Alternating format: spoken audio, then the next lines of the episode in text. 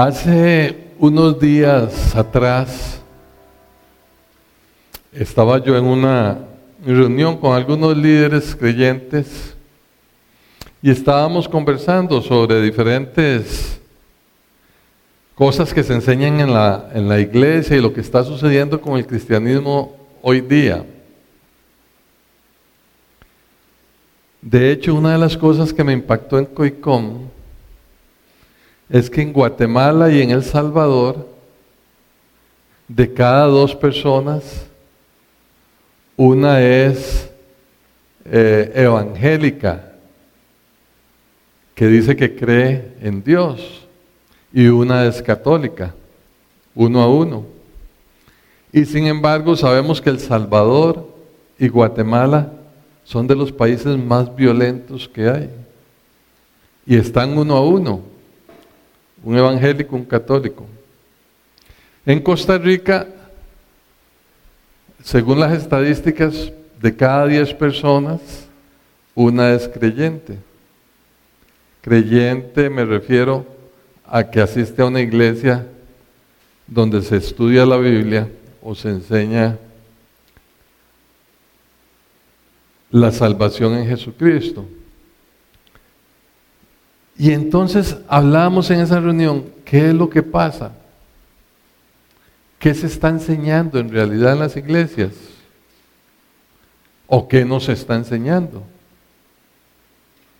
¿Por qué si hay tanta gente en América que dice que es cristiana, la violencia está como, como está? De hecho, usted va a la reforma o el centro penitenciario más, más eh, fuerte, más complicado, y usted pregunta, ¿cuántos creen en Dios?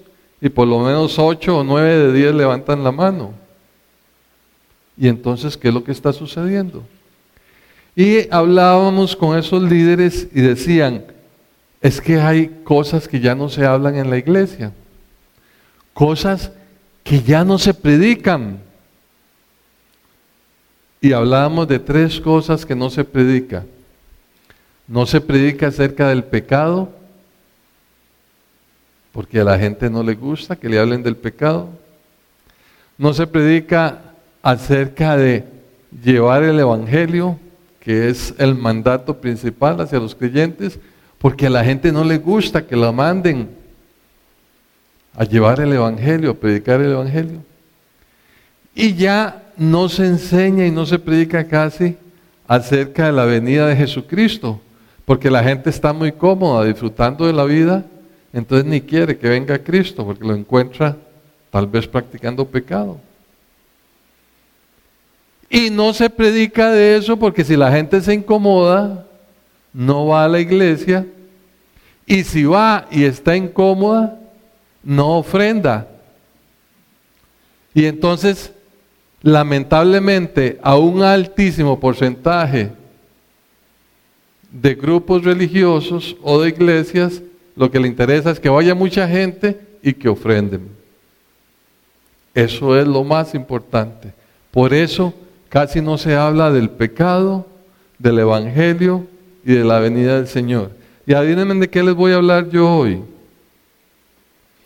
de Segunda Pedro, capítulo 3.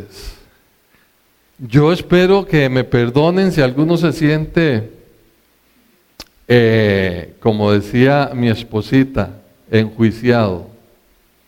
Yo no vengo a enjuiciar a nadie. Cada uno reciba la palabra de Dios, que no soy yo. Lo que vamos, yo lo único que hago es explicar lo que dice la palabra de Dios. Y pongamos mucha atención a lo que nos enseña Pedro en su segunda epístola. Resulta que hay gente experta que pasa horas, días, meses y años aprendiendo a identificar billetes falsos. Entonces, ¿qué creen ustedes que hacen ellos? Pasan con todos los tipos de billetes falsos viendo a ver cómo se da, cómo, qué tienen de malo para identificarlo. ¿Creen ustedes que eso hacen? Vieran que no. ni les interesan los billetes falsos. Pasan días, horas, semanas analizando los billetes verdaderos, conociendo cada pequeño detalle del billete verdadero, del de 50 mil, desde 20 mil, desde 100 dólares, etcétera, porque conociendo al detalle, a la perfección, el billete verdadero, es muy fácil identificar que el falso, por más bueno que sea. A mí me sorprendió porque muchos piensan que pasan eh, estudiando billetes falsos. El apóstol Pedro escribió dos cartas, primera de Pedro y segunda de Pedro. En la primera carta estamos hablando del contexto de lo que vamos a estudiar hoy. En la primera carta de lo que se habla es de un ataque externo a la iglesia de Jesucristo. Desde su fundación, con nuestro Señor Jesucristo fue atacado por los religiosos de la época y por los no cristianos. La iglesia fue perseguida y cada uno de ustedes conoce en detalle cómo el imperio romano y los judíos y la iglesia imperante en ese tiempo, la, los que decían que conocían a Dios, se dedicaron a perseguir al pueblo de Dios. Y eh, Pedro empieza a consolar en Primera de Pedro, eh, allí en Primera de Pedro capítulo 4 ustedes pueden ver que Pedro dice, si sufren, si ustedes sufren, no se preocupen si sufren por el Evangelio, por predicar o enseñar o hablar la palabra de Dios. Pero si sufren por sinvergüenzas, por chismosos, por entremetidos, por maleantes, entonces ahí sí preocúpense. Pero cuando sufrimos por ser creyentes verdaderos, más bien glorifiquemos a Dios y estemos orgullosos porque nos están identificando como verdaderos hijos de Dios. Y eso es un gran privilegio. Pasaron unos añitos, pocos años, y Pedro escribe su segunda carta. ¿Cuál es la gran diferencia? A la, que la segunda carta es la que vamos a estudiar hoy. La gran diferencia es que Pedro en la segunda carta habla de algo muchísimo más peligroso que el ataque externo de aquellos burlones o inconversos o religiosos que se burlan de quienes vivimos conforme a la palabra y anunciamos la palabra. Y estamos hablando de el ataque interno. El ataque dentro de la misma iglesia como se dice popularmente, lobos vestidos de ovejas, falsos obreros de Dios que falsifican la verdad del Señor. De eso trata la segunda carta de Pedro en términos generales y especialmente en capítulo 2, que es el contexto anterior a lo que nosotros vamos a estudiar, el capítulo 3, el capítulo 2 todo está dedicado a identificar a los falsos maestros, a los falsos profetas, a los falsos predicadores, a los falsos líderes religiosos. Y ahí dice, son así, así, así así. Si quiere conocer un falso profeta, un falso maestro, estudiense en segunda de Pedro capítulo 2. Con ese contexto entramos a ver el capítulo 3, que es lo que nos interesa hoy. El capítulo 3, les voy a resumir este capítulo 3 en una frase. El corazón del capítulo 3 lo podemos resumir de esta manera. Pedro apela al discernimiento de los verdaderos hijos de Dios. Nos llama a mantenernos fieles, pero nos llama para que identifiquemos los falsos maestros y sus herejías, o sea, sus falsas enseñanzas, a mantenernos fieles a las verdades enseñadas por los santos profetas del Antiguo Testamento y por los apóstoles que nos enseñan todo lo que nos vino a dar nuestro Señor y Salvador Jesucristo. Y por último, nos llama a anunciar el Evangelio y a ser hallados limpios y preparados para cuando el Señor regrese por su iglesia. Ese es el resumen de este capítulo 3. Ahora sí, lo vamos a analizar. Lo vamos a analizar y empezamos con el capítulo 3, versículos del 1 al 7. Lo he llamado yo la herejía, o sea, las falsas enseñanzas y el pecado. Y vemos aquí en el primer versículo, eh, introduciendo este primer capítulo, este tercer capítulo, Pedro nos recuerda cómo fue profetizado desde antes por los profetas del Antiguo Testamento y por los apóstoles que en los últimos tiempos, en los últimos días, o sea, los días más cercanos a la venida del Señor, cómo aumentará el pecado y los pecadores y falsos maestros querrán apartarnos de la verdad. Empiecen ustedes a analizar y a seguirme ahí. Vean el, el versículo 1 y 2. ¿Qué nos dice el apóstol Pedro en el versículo 1 y 2? Pedro hace un llamado. ¿A quiénes? ¿A quiénes está haciendo el llamado? a los de limpio entendimiento. ¿Qué significa eso? Está llamando a aquellos que son verdaderos hijos de Dios, que han nacido de nuevo, que han sido purificados con la sangre de Cristo. A ellos les hace un llamado a que recordemos las sanas enseñanzas, no solo de los profetas, sino de los apóstoles.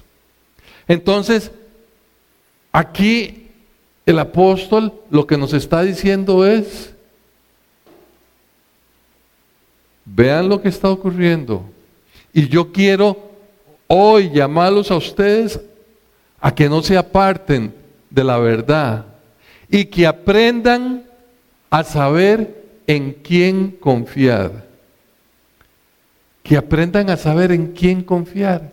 Que aprendamos a entender quién es quién. Para poder usted confiar en alguien, tiene que saber quién es, tiene que conocerlo.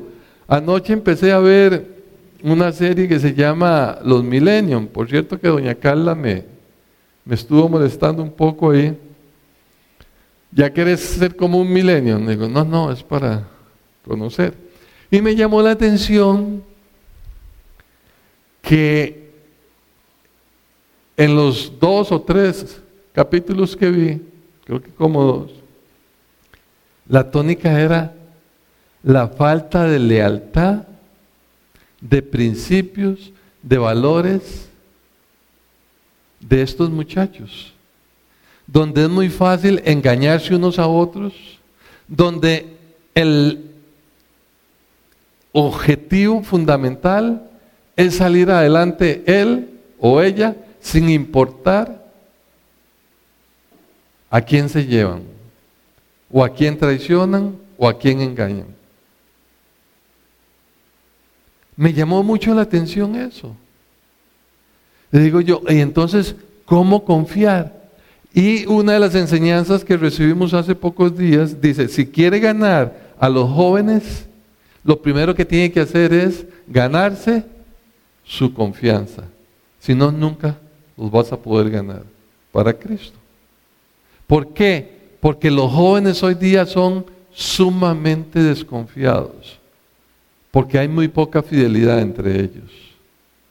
Esa es la cultura en que estamos creciendo. Entonces, nosotros estamos viendo aquí que cualquier, Pablo nos, Pedro, perdón, nos está diciendo que cualquier enseñanza que se nos vaya a dar si no es conforme a lo que está escrito en la palabra, entonces debemos rechazarla. No importa, cualquier doctrina que no se ajuste a la palabra de Dios debemos rechazarla. Hay uno de los principios básicos de teología, dice, texto sin contexto es un pretexto. Si usted va a un lugar donde le van a dar una enseñanza, la palabra de Dios, y el predicador lo que hace es motivar y contar historias, pero no está con la palabra de Dios, con el texto y el contexto, tómenlo como un rato de esparcimiento, pero no lo tomen para tomar decisiones ustedes. Porque lo único en lo que podemos creer es en la palabra de Dios. No importa quién esté hablando. Si no está hablando con la palabra de Dios, no es digno de confianza. Todo debe pasar por el filtro de la palabra de Dios. Y entonces analicemos el versículo 3. Vean lo que dice el versículo 3.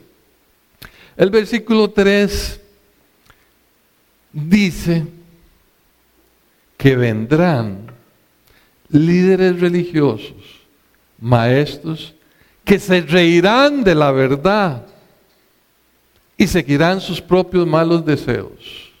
Se reirán, serán burladores y seguirán sus propios malos deseos. Palabra de Dios. Concupiscencia son todos aquellos malos deseos relacionados con la carne, los deseos carnales. La Biblia nos enseña en Mateo capítulo 7 acerca de líderes religiosos. Líderes religiosos, llámenlo como ustedes quieran llamarlos.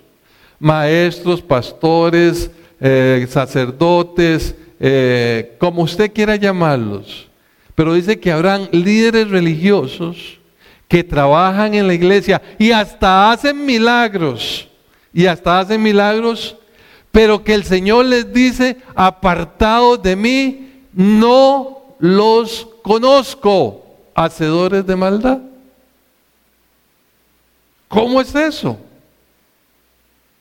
Entonces Pablo nos dice, perdón, Pedro nos dice que vendrán falsos maestros que tratarán de engañarnos. Es estos falsos maestros los que él describe en el capítulo 2. Están inmersos en la iglesia. Eso es lo terrible, están sumergidos en la iglesia. Pero en esta carta Pedro explica con detalle las características, el carácter y cómo actúan estos falsos maestros. Si ustedes ven el capítulo 2, el versículo 1, 2 y 3, es suficiente para que ustedes vean cómo actúan ellos, cómo son, qué hacen.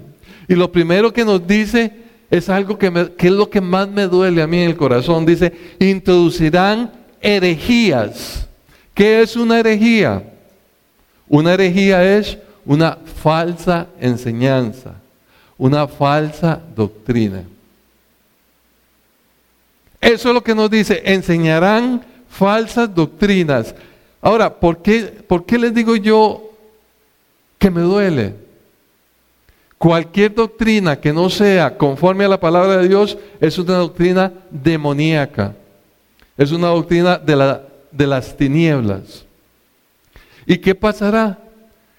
Que estas falsas doctrinas arrastran a montones que llegan buscando alguna respuesta, pero que son inmaduros o que no han nacido de nuevo, son arrastrados hacia el error, son arrastrados hacia la perdición.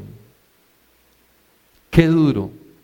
Personas que llegan a un lugar donde se reúnen a estudiar la Biblia buscando qué tiene Dios para eso, para ellos, y encuentran falsas enseñanzas que hacen acomodar los deseos de la carne a la palabra de Dios, con doctrinas totalmente engañosas, que lo único que hacen es calmar la conciencia un rato, pero no transforman vidas. Entonces se puede dar cuenta usted cómo a pesar de altas cantidades de creyentes en nuestras naciones, la nación no cambia, sino que va de mal en peor. Porque Dios nunca vino a predicar religiosidad. Jesucristo nunca habló de religión ni de religiosidad. Él habló de la palabra que transforma por medio del Espíritu Santo. Pero si usted empieza a cambiar la buena doctrina por doctrinas tibias que agraden a la carne, que agraden a los deseos, que, que disculpen el pecado, eso no tiene que ver nada con Dios. Y toda esta gente será arrastrada al infierno. Entonces, ese es el primer punto. Herejías. Después llega Pablo, perdón, Pedro, Pedro, y nos dice otra característica de los falsos maestros es que practican y permiten, toleran en la iglesia una vida de placer carnal, de sensualidad, de inmoralidad sexual, causando que el camino de la fe y los principios cristianos sean pisoteados y difamados.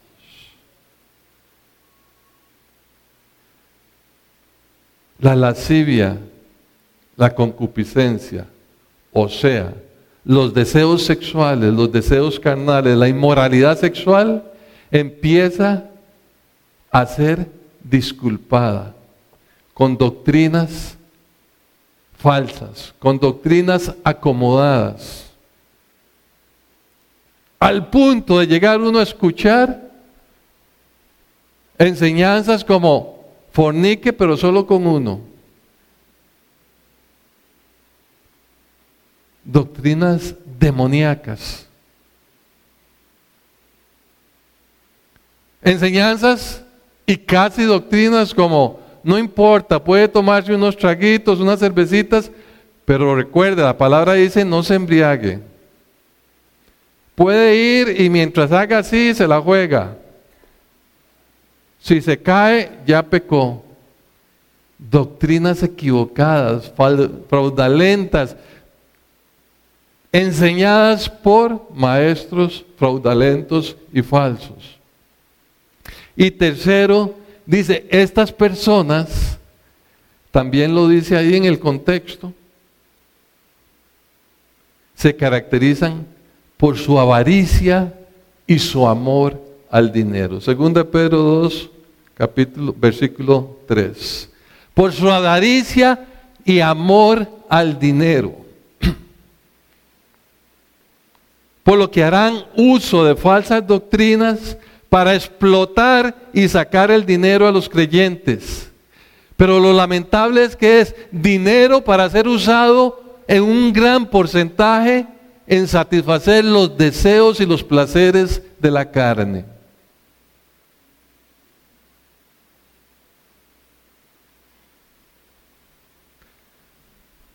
Y ya ustedes pueden con esto ir identificando ¿A qué es lo que tenemos que huir?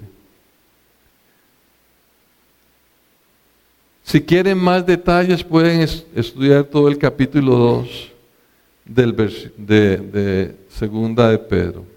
Ahora, nos vamos a, a, ver qué nos dice, continúa el apóstol Pedro diciendo en el, en el versículo 4 al 6. Y estos falsos maestros dirán, ¿Qué pasó con la promesa que Jesucristo iba a regresar? ¿Cómo que Cristo va a venir? El mundo sigue igual desde el principio, nada ha cambiado, nada cambiará, usted viva tranquilo. Eso de que va a venir, ¿cuál va a venir? Y entonces viene el apóstol y nos dice, es que ellos ignoran, estos ignoran voluntariamente la palabra de Dios. ¿Cómo? Ignoran voluntariamente. La conocen, pero la ignoran. Como dicen, solo sacan los pedacitos que les gusta de la palabra de Dios. Y es que el apóstol lo está diciendo claramente, estos maestros fraudulentos ignoran aquello que no les conviene. Ahora, ¿por qué ignoran intencionalmente y olvidan y pasan por alto aspectos de la palabra de Dios tan relevantes e importantes como este? ¿Por qué? Porque los falsos maestros, al igual que cualquier inconverso, porque son inconversos, no tienen el control ni pueden refrenar el pecado. No tienen el control sobre sus pasiones y sus deseos. Y por lo tanto se burlan. Se burlan de lo que no les conviene. Y es aquí donde nos dice Pablo, perdón, Pedro, lo confundo porque siempre habla uno de Pablo, pero en esta mañana estamos hablando del apóstol Pedro. Rechazan la venida de Jesucristo porque la venida de Jesucristo implica juicio. Juicio para el que está en pecado. Juicio para el que no obedece la palabra de Dios. Porque ellos quieren practicar su vida de pecado sin tener que enfrentar el juicio de Dios. Y en sus torcidos razonamientos y falsas doctrinas arrastran a aquellos que se acercan a los templos, pero que no se han consagrado a Dios. Y entonces encuentran una doctrina cálida, que permite el pecado, pero que calma la conciencia porque fui el domingo y eché una limona. Ya compré mi tranquilidad de la semana. Fui, eché mis ofrendas y vine y no importa entre semana y en mi vida privada que yo haga. Falso, totalmente falso. ¿Qué dice la palabra de Dios? ¿Acaso de una misma fuente pueden salir agua dulce y amarga? Falso, totalmente falso. Y sin embargo, se está enseñando y son miles los que lo acogen. ¿Por qué? Porque es placentero para la carne y engañoso para la mente y el espíritu. No el Espíritu Santo, el Espíritu del hombre. No quieren vivir vidas santas que agraden a Dios. Veamos ahora el versículo 8 y 9. El versículo 8 y 9 nos lleva a la segunda parte de esta enseñanza. Vamos a hablar de tres partes. La segunda parte de esta enseñanza, en estos dos versículos, nos habla de que el Señor es paciente, dando oportunidad a que todos conozcan el Evangelio. ¿Qué es lo que sucede?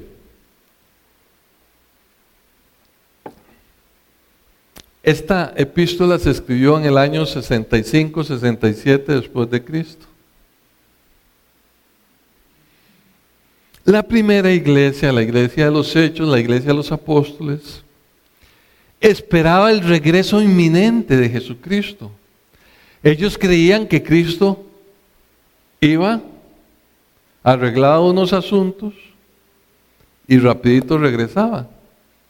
Entonces ellos, en medio del sufrimiento causado por los no creyentes en aquel tiempo, ellos esperaban en forma inminente el regreso de Jesús. Y así ha sido a través de estos 20 siglos. Cada generación de hombres y mujeres que aman a Cristo esperan su venida. Los falsos maestros conocen muy bien esto y se han aprovechado de ese anhelo para manipular las emociones y obtener sus propios beneficios. Algunos de una forma y otros contraria. Algunos dicen, Cristo ya viene, deshágase de todo las cosas materiales, si quiere yo se las guardo, etcétera. Otros dicen, no, no viene, comamos y bebamos, que mañana moriremos. Cada uno lo manipula a como quiere. Por eso, texto sin contexto es un pretexto. Nunca se les olvide eso a aquellos que quieren conocer la verdad. Entonces, mis queridos hermanos y amigos, Pedro en el versículo 8 es claro y explica que el tiempo para el Señor, para nuestro Dios, para nuestro Señor y Salvador Jesucristo, es muy diferente al tiempo de nosotros. Muy diferente. ¿Cómo lo dice?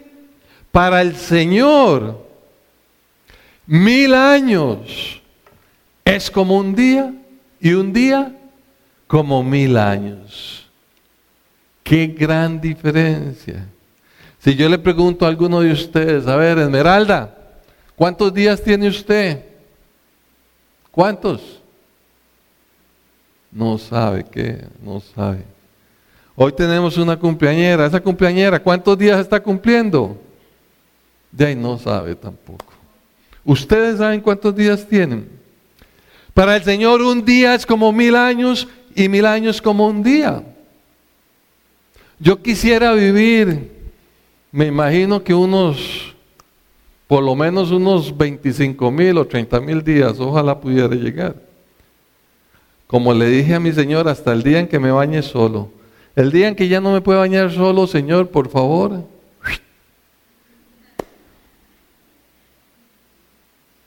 Con unos 30 mil días bañándome yo solito estaría feliz de la vida. Pero para el Señor un día es como mil años. Para nosotros un día es tan corto que ni, ni, nos interesa saber cuántos días tenemos. Se nos enreda. Entonces es tan diferente el tiempo para Él. El asunto es que con esta gran diferencia nosotros no debemos basarnos en nuestras expectativas de lo que para nosotros es mucho o poco tiempo, sino en lo único que tenemos que basarnos es en la palabra de Dios. Si el Señor Jesucristo, según Él, vino antier, antier, hace dos días, dos mil años, para Él es lo mismo, antier o hace dos mil años. Entonces, ¿cuál es la prisa? Y entonces lo que Pablo nos dice, perdón, lo que Pedro nos dice es, aprendan a entender eso que Dios no piensa en función de ustedes, ustedes tienen que pensar en función de Dios y ver qué es lo que nos dice la palabra. Y la palabra nos dice que el tiempo para Dios es eterno, no existe, Él no está preocupado por el tiempo, nosotros siempre estamos preocupados por el tiempo. ¿Hay alguno de ustedes que está preocupado porque a mí me falta hora y media todavía? ¿Mm? Estamos en la introducción. No, ya hemos avanzado ya vamos por la mitad. Entonces, ven, como a nosotros nos preocupa el tiempo, a nuestro Señor y Dios no le preocupa el tiempo, porque Él es eterno. Y Él nos quiere enseñar qué es lo que verdaderamente importa. Ahora, lo que verdaderamente importa, hermanos y amigos, es que Él volverá. Amén. Él volverá eso es lo que nos debe importar. En el versículo 9, entonces, lo que el Señor nos enseña es que la actitud que nosotros debemos de tener es la misma que tiene nuestro Dios. Ser pacientes y misericordiosos, ocupados en lo que realmente es importante. ¿Y qué es lo realmente importante para un hijo de Dios? Dos cosas. Amar a Dios sobre todas las cosas y amar a nuestro prójimo. ¿Qué implica eso? Inevitablemente, si usted ama a su prójimo, si usted ama a su prójimo, usted tiene que hacer lo mejor por él. ¿Qué es lo mejor que usted puede hacer por su prójimo? No hay nada, absolutamente nada más importante que asegurar que su prójimo más cercano disfrute la eternidad con Dios. ¿Y cuál es su prójimo más cercano? ¿Será su papá, su mamá, sus hermanos, sus hijos, su esposo, según la palabra de Dios. Palabra de Dios. Su prójimo más cercano es su cónyuge. Ni siquiera sus hijos, su cónyuge. Génesis 2.24. Dejará el hombre a su padre y a su madre. ¿Y qué? Se unirá a su mujer. ¿Y qué? Y uno más uno es igual a uno. Se unirá a su mujer y los dos serán una sola carne. Por eso es que Dios aborrece el divorcio. Por eso Dios aborrece el divorcio. Porque el divorcio es como una amputación. Si uno más uno es igual a uno y usted quiere separarlo, tiene que amputar. Y entonces, queridos amigos y hermanos, aquí el apóstol nos dice, no, no, Dios no es que tarda, Él está esperando a que todos procedan al arrepentimiento. Si nos devolvemos mil años, mil quinientos, mil novecientos años, era imposible que todos conocieran el Evangelio, porque siempre van a ver allá metidos en bolas de no sé qué, allá en, en Changuina, allá en, en Mongolia, allá en... Pero hoy día podemos ver que el Evangelio sí puede llegar a todas partes. Usted a veces pone Faro del Caribe y entra una llamada y dice, sí, mi llamar aquí de el Alta de Talamanca. Un hermanito, un indigenita de un cholito de allá, de quién sabe a dónde, mientras y está escuchando y está oyendo la palabra de Dios. En cualquier parte. Eso hace 50 años era imposible. Hace 50 años era imposible. Entonces, Dios no es que tarda, sino que espera a que todos reciban el llamado para que aquellos que son escogidos vengan a Él y entreguen sus vidas a Él. Nuestra misión es el cumplimiento de la gran comisión, ese ciclo bendito de reproducción espiritual. Fuimos llamados, dice Juan 15, 16, a que demos fruto y fruto que permanezca. Y en el contexto, el fruto es reproducirnos. Como le dije a algunas personas, las plantas no dan fruto para que nosotros lo comamos. Las plantas, las plantas dan fruto para qué? Para reproducirse. Fuimos llamados a dar fruto. Y es usted el único que puede acelerar la venida del Señor. Yendo, llevando el Evangelio. Ese es el mensaje que nos da Pedro aquí. No se afanen, no se preocupen, lleven el Evangelio para que muchos procedan al arrepentimiento. Y entre más llevemos el Evangelio, más cercana está la venida del Señor. Amén. Yo digo como Pablo, ya quisiera irme hoy. Ya quisiera estar yo con la presencia del Señor. Si a mí llegan y me dan una noticia, le queda un mes, tres meses, yo no me pongo a llorar. Arreglo los papelitos, le digo a Carlita, búsquese a alguien que la cuide, así como yo, que yo me voy allá, estamos con el Señor.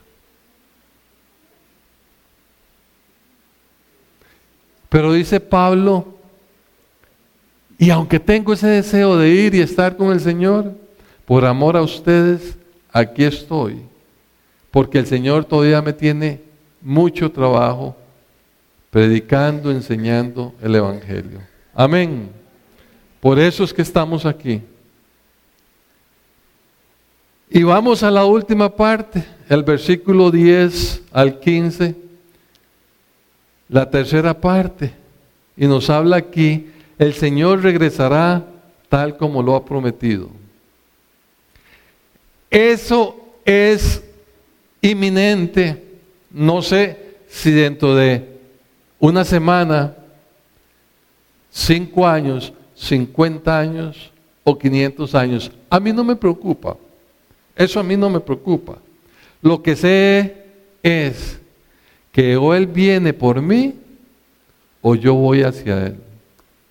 Pero nos vamos a encontrar con Él. La pregunta, mi querido amigo y hermano, es, ¿estás preparado? ¿Estás preparado? Pedro recuerda lo que le enseñó el Señor Jesús estando con ellos. Tanto cuando él andaba en su ministerio enseñándoles,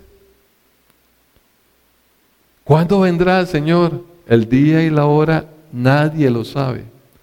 Hasta el último día cuando él ascendió y los apóstoles estaban viendo hacia el cielo y un ángel les dijo, a este que estás viendo ascender, de esta misma forma lo verás regresar. ¿Cuándo?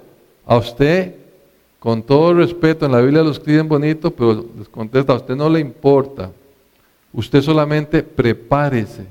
Prepárese para que sea hoy o mañana el día del encuentro con el Señor, sea en las nubes, o sea, cuando mi alma y mi cuerpo den el último suspiro, estar seguro que abriré los ojos en la presencia de mi Dios. Pero la pregunta, mis queridos hermanos y amigos, es, ¿está usted preparado? Es un hecho tan claro como el que los falsos maestros quieren negar diciendo que todo permanece igual. No. La tierra estaba desordenada y por la palabra fue creado los cielos y la tierra. La gente estaba desordenada y la tierra fue cambiada por el diluvio. El mundo era diferente antes del diluvio. No estaban los cielos abiertos y los, rayos ultravioleta no existían. Después del diluvio hubo cambios. Los falsos maestros dicen, ignoran voluntariamente. Todo lo que el Señor ha predicho por sus profetas se ha cumplido. Se anunció 700 años antes de que Cristo viniera que iba a venir y vino. Lo anunció él y los profetas que iba a morir de tal forma y murió. Anunció que iba a resucitar y resucitó.